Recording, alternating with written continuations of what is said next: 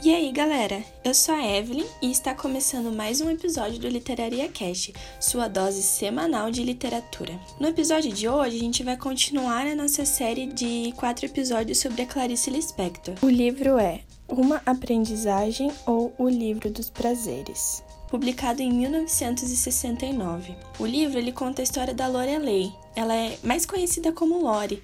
Ela saiu da cidade de Campos e foi morar lá no Rio de Janeiro depois da morte da sua mãe. Terminado o momento da história, ela conhece o Ulisses e eles se tornam amigos e começam a ter uma relação mais amorosa. Mas as experiências deles, eles fogem um pouco dos padrões, porque o objetivo deles é ter uma, uma aprendizagem com toda essa experiência que eles estão passando que é amadurecer a relação e aguardar o momento certo para fazer amor, ou seja, né, chegar até o, a hora H.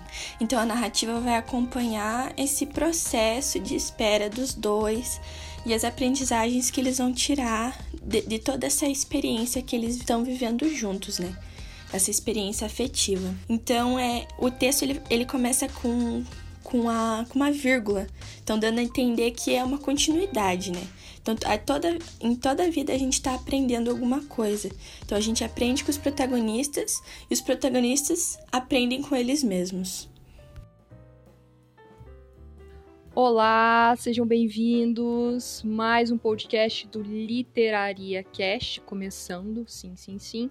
Estamos falando sobre Clarice? É claro que estamos falando sobre Clarice. E hoje a gente vai falar, como a Evelyn já disse, de uma aprendizagem ou o livro dos prazeres. E aí, Rô, como que foi ler esse livro? Ah, eu, eu gosto muito desse livro, Gi. Acho que é a Nossa. terceira leitura já que eu faço dele. Uhum. E toda leitura é uma aprendizagem mesmo. É, exatamente. É.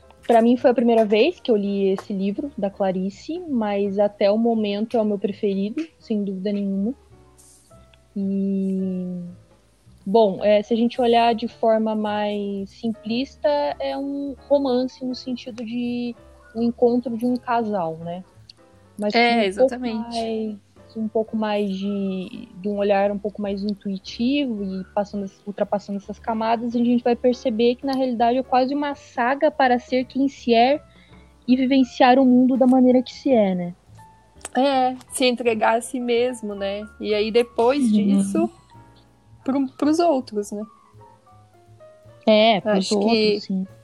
De uma maneira simplista, assim, até eu estava lendo que ele é considerado é, por muitos críticos um fracasso da Clarice, esse livro, né? Porque Nossa, exatamente porque tem essa história bem clichê, assim, né? Da mulher aparentemente ingênua, do homem é, salvador e aí o final uhum. esperado, né? O casamento.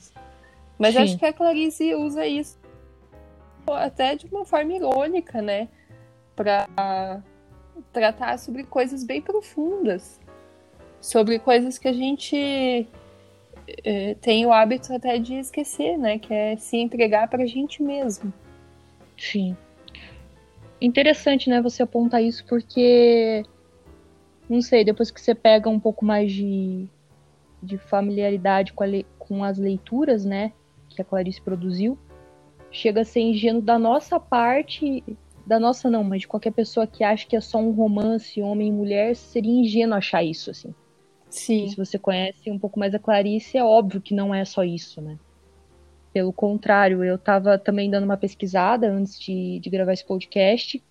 E, bom, esse livro ele foi lançado em 69, né? Ditadura militar. Se a gente for pensar, ela tá o tempo inteiro lidando, a Lore, né, a nossa protagonista, tá o tempo inteiro lidando com várias pressões sociais, familiares, opressões internas e externas, afinal ela decide deixar a cidade de Campos, que é uma cidade pequena no Rio de Janeiro, para poder viver uma liberdade, né?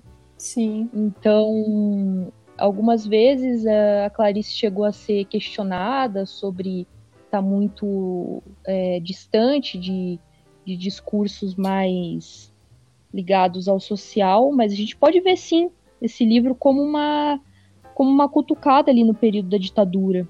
Sim, é, eu acho que a, a Clarice, ela cutuca várias coisas, né? Tem, uhum. tem várias passagens ali que, que ela fala da questão da Lori não querer casar e por isso que ela saiu de campus, foi morar no Exato. Rio, que de certa forma na cidade grande ela tem mais espaço para ser livre. E Uhum. ela e ela é um personagem que ela aceita, né, esse encontro com ela mesma. Ela se propõe a isso. Eu acho isso tão bonito nela, assim. Eu eu leio esse livro e eu sempre lembro do Cartas a um Jovem Poeta do Hilke, que é o meu livro Uhum. favorito, né?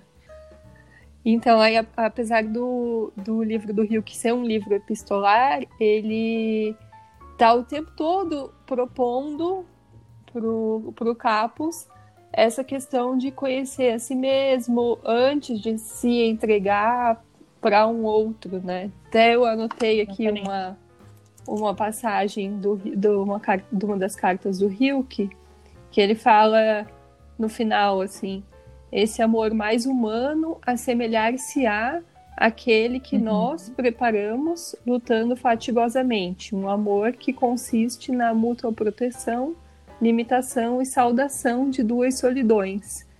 E eu anotei dois momentos em uma aprendizagem que a- eu, eu vejo que a Clarice faz, ela conversa com esse trecho, sabe? No final, quando ela, o Ulisses fala assim: Amor será dar de presente um ao outro a própria solidão, pois é a coisa mais de dar de si, disse Ulisses. Sim. É exatamente o que eu vi que fala, né? mesmo. É a mesma coisa, assim. É interessante como essas obras elas dialogam, né? É interessante, né? Que eu acho que a gente pode propor, assim, esse diálogo. Não, não li, né? Se a Clarice fez isso de propósito, mas é um tema também comum a vários autores, né? Eu que Ah, sim. como eu gosto assim bastante do Rio, que eu, eu tenho esse hábito de olhar com, com essa proposta dele, esse livro da Clarice. Eu, não é meu livro preferido da Clarice, mas é um livro que eu tenho um carinho gigante, assim, sabe? Que eu que eu- ele já me salvou em muitas situações da minha vida. Ah, sim. Ele é um livro quase terapia, né? Eu diria. É, exatamente. muitas, muitas das cenas eu identifiquei essa, esse desconforto de ter que entender quem você é, se propor a isso, né, da maneira como você disse. Mas É. voltando, qual é o seu livro preferido da Clarice, já que não é esse? É Paixão Segundo GH. É A Paixão Segundo Jogar? Nossa! É. Acho que é o livro mais intenso da Clarice, Paixão Segundo GH. Ah, é, você comentando sobre isso, eu tava dando uma lida, enfim, pra, pra, pra gente conversar aqui.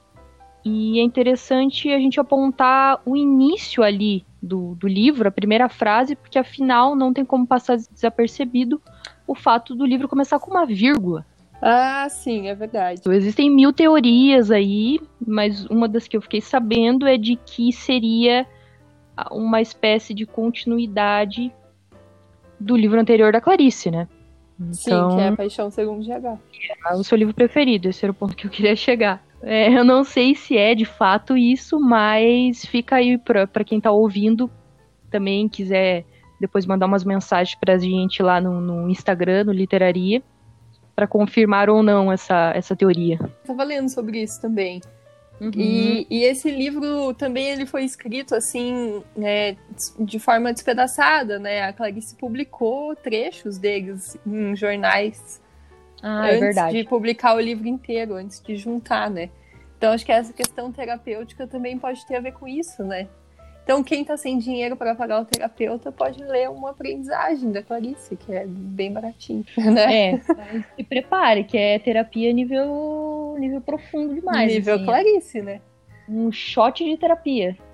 É, uma coisa que eu adoro nesse livro, assim, que, que é uma coisa que eu já, já fiz, inclusive, várias vezes depois de ler esse livro, é, é esse um momento, assim, que para mim é o momento clímax do livro, que é bem Ah. no meio quando a Lori, ela entra no mar, Nossa, essa cena né? Essa Putz. cena, assim, é de matar o cidadão, né? dessa que ela, ela entra no mar com, essa, com esse propósito de entrega, né? De total Isso.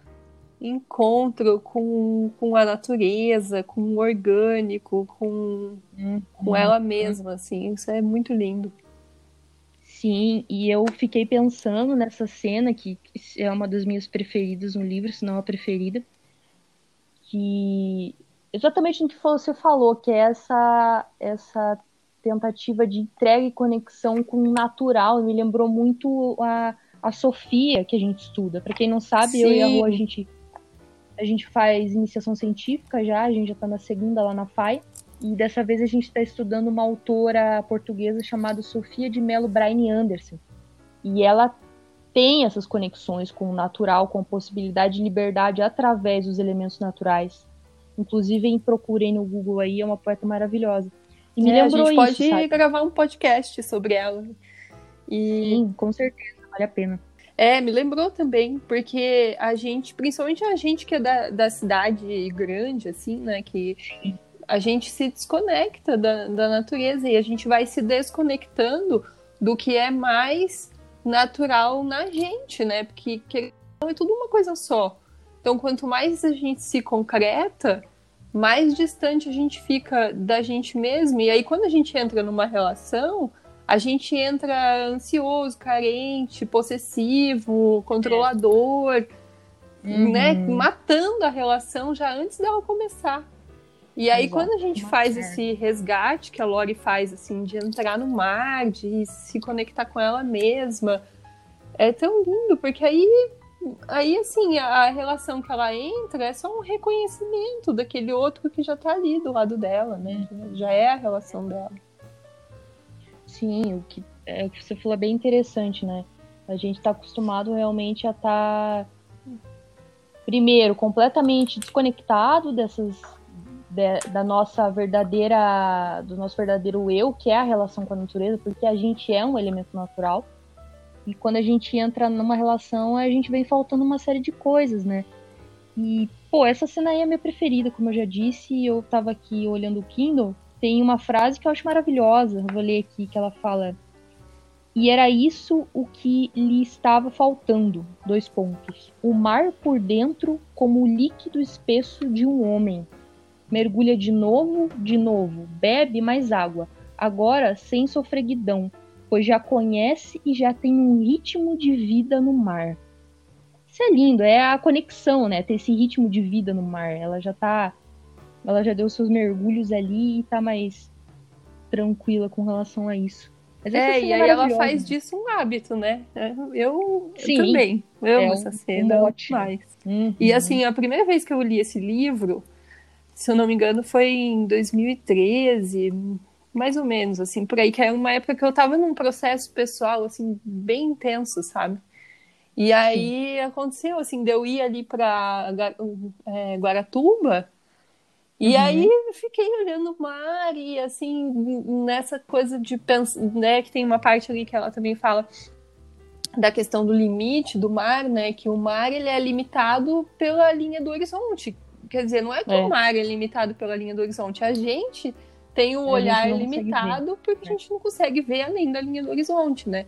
E aí eu comecei a refletir sobre isso e tal, e eu tive um momento assim super catártico da minha vida, sabe?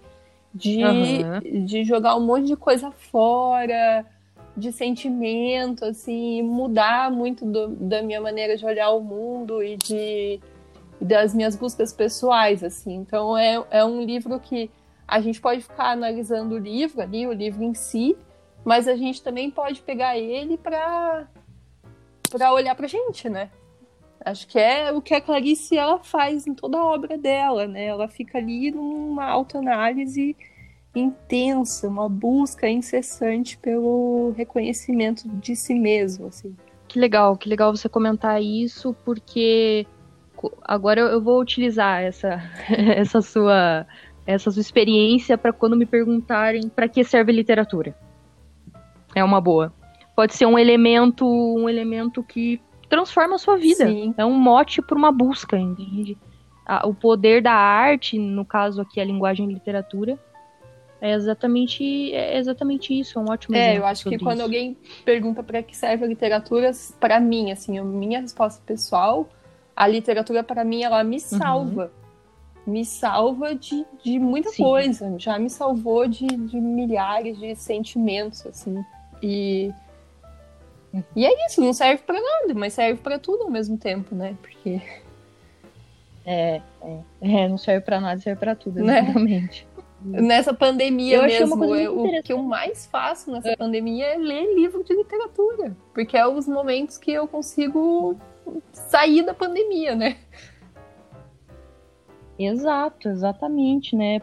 Pular sem precisar sair de é, casa, e é né? muito legal até agora ler esse livro de novo durante a pandemia, porque a Lori, ela tá esperando, né? Ela tá esperando, esperando, ela tá esperando muita coisa ali. É, e ela tem uma paciência uhum. de, de esperar, né? E a gente também tá esperando.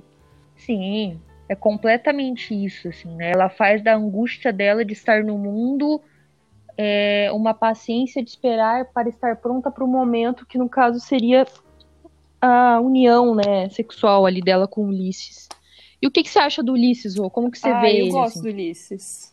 Gosto bastante também. Eu acho assim uhum. que, na verdade, a, o Ulisses e a Lori, eles são hum, ali pretextos, né? Eles são dois personagens que podem até ser lidos como um personagem só, né? Porque é uma proposta Sim. de diálogo, né, que a Clarice faz entre os dois. Então ela meio que usa o Ulisses ali para para Lori ter com quem conversar, né?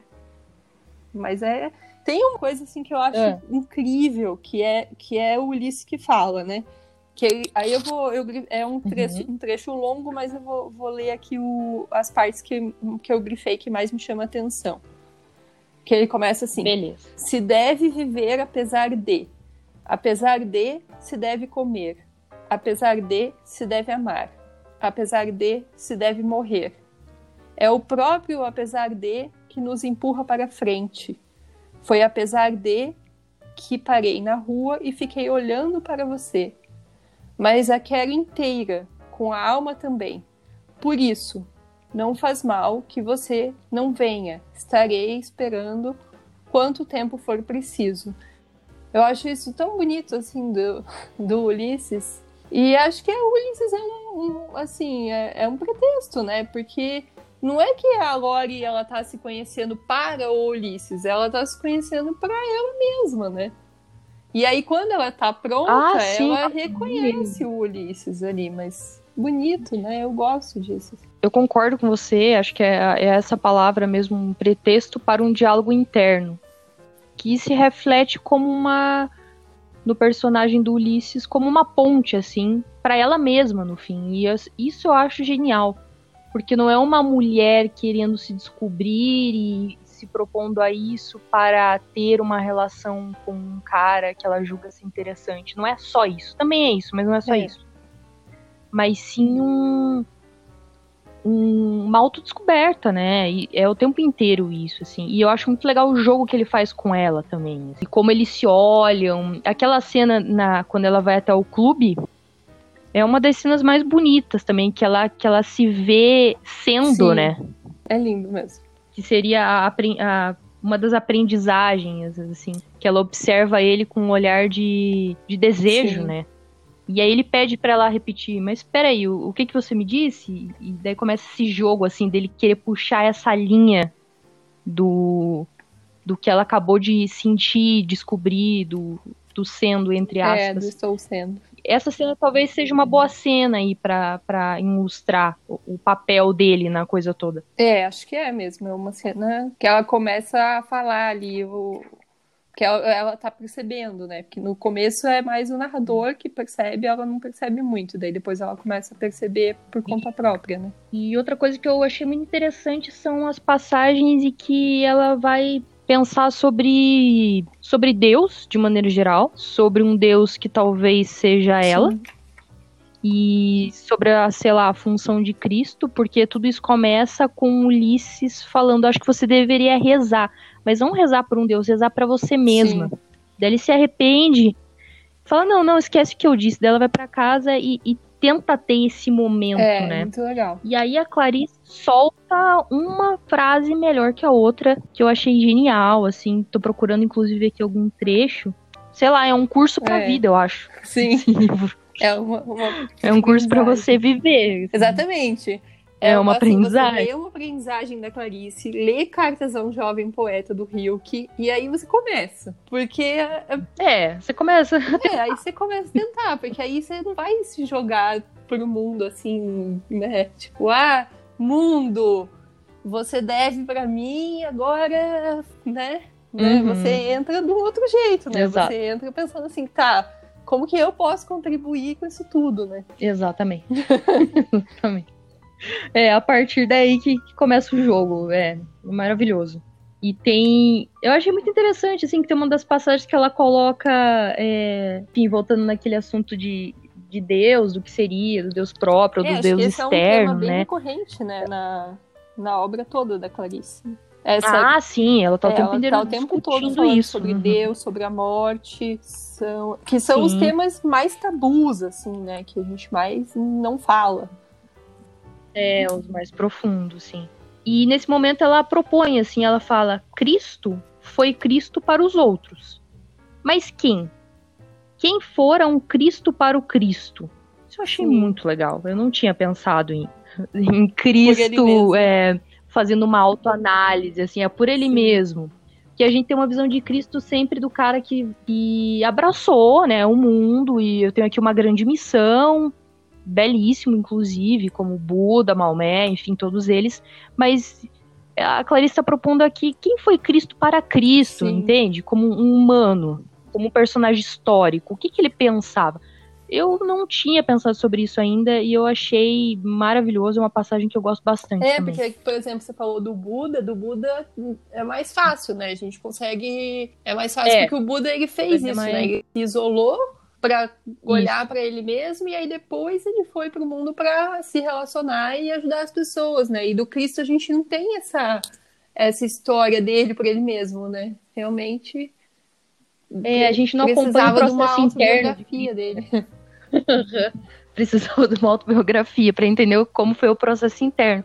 É bem o que você disse, o Buda, qualquer Google que você vai dar aí, a primeira coisa que você vai ver é o processo interno dele, porque sem esse processo não haveria o budismo, né? É, exatamente. Mas mas com Cristo, o Cristo já foi, já teve que encarar a missão já, Já, ele, Já- não, ele não era príncipe, né? Ele não, né? É, ele, ele- exatamente, ele não tava no castelo.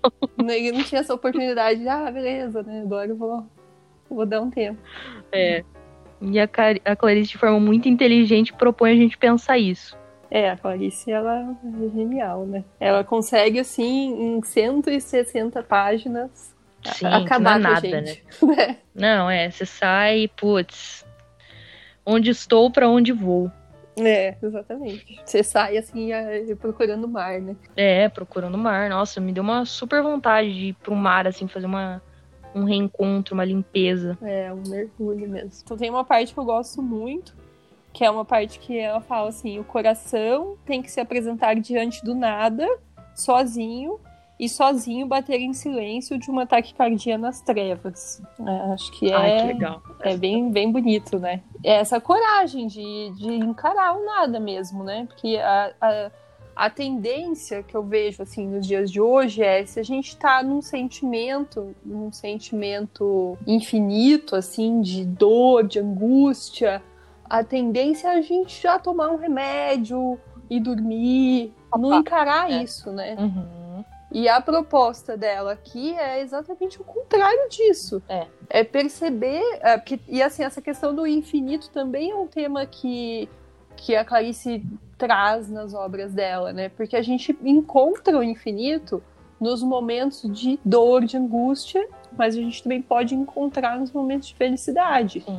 Se a gente souber reconhecer esses momentos. Então, se a gente não, não passar por eles e simplesmente quiser passar por eles e sair deles logo, né? Se a gente puder fazer isso diante do nada, sozinho, e sozinho ficar em silêncio, aí a gente começa a reconhecer a eternidade em todos os momentos. E aí a gente começa a viver de verdade. É, e, e eu concordo com você, acho que em tempos atuais a gente tá cada vez mais distante disso, assim, a maioria das pessoas. Até porque a gente vive num mundo com muito mais estímulos do que o mundo que a Clarice viveu, por exemplo, na década de 60, né? Então, Sim. qualquer pensamento que te deixe um pouco angustiada já é tapado por uma série ou por qualquer coisa que seja, uma música, porque tudo tem acesso muito fácil. Então, esses. É, a gente tem muito estímulo mesmo. Estímulo, né? Esses processos internos, se a gente não cuida, eles vão eles vão se acumulando na realidade. Eu acho muito complexo dizer que. Muito complicado dizer que eles se apagam, porque não, isso vira angústia, né? Se você não resolve. É, exatamente. explode, né? Aí pode explodir em, em vício, em compulsão, ou explodir numa coisa que você, quer, que você vira um workaholic. Mas essa passagem é belíssima, né? É uma coragem mesmo. É é se propor a ter coragem também. É, porque assim, acho que uma, da, uma das questões, assim, da Lore, até eu achei uma outra passagem aqui, né? Que ela fala assim, tudo era muito para um coração, de repente enfraquecido, que só suportava o menos. Porque a Lori, ela era acostumada né, nesse médio, né? Ela tinha o trabalho dela, ela tinha ali algumas relações bem médias. Sim. Pouquíssimos amigos, né? Acho que talvez nenhum amigo. É a cartomante, e né? Vida média. Sim. É, a cartomante que ela considera amiga dela. Né? É. E aí, e aí, de repente, ela, ela, ela começa a não querer mais esse, esse médio, né? Mas para não querer esse médio, aí a pessoa tem que abarcar tudo, né? Sim. Tem que abarcar nada, tem que se é. encarar é. mesmo, né? Encarar, diferente. Sim, não dá para querer só a parte boa, né? Não, não, é.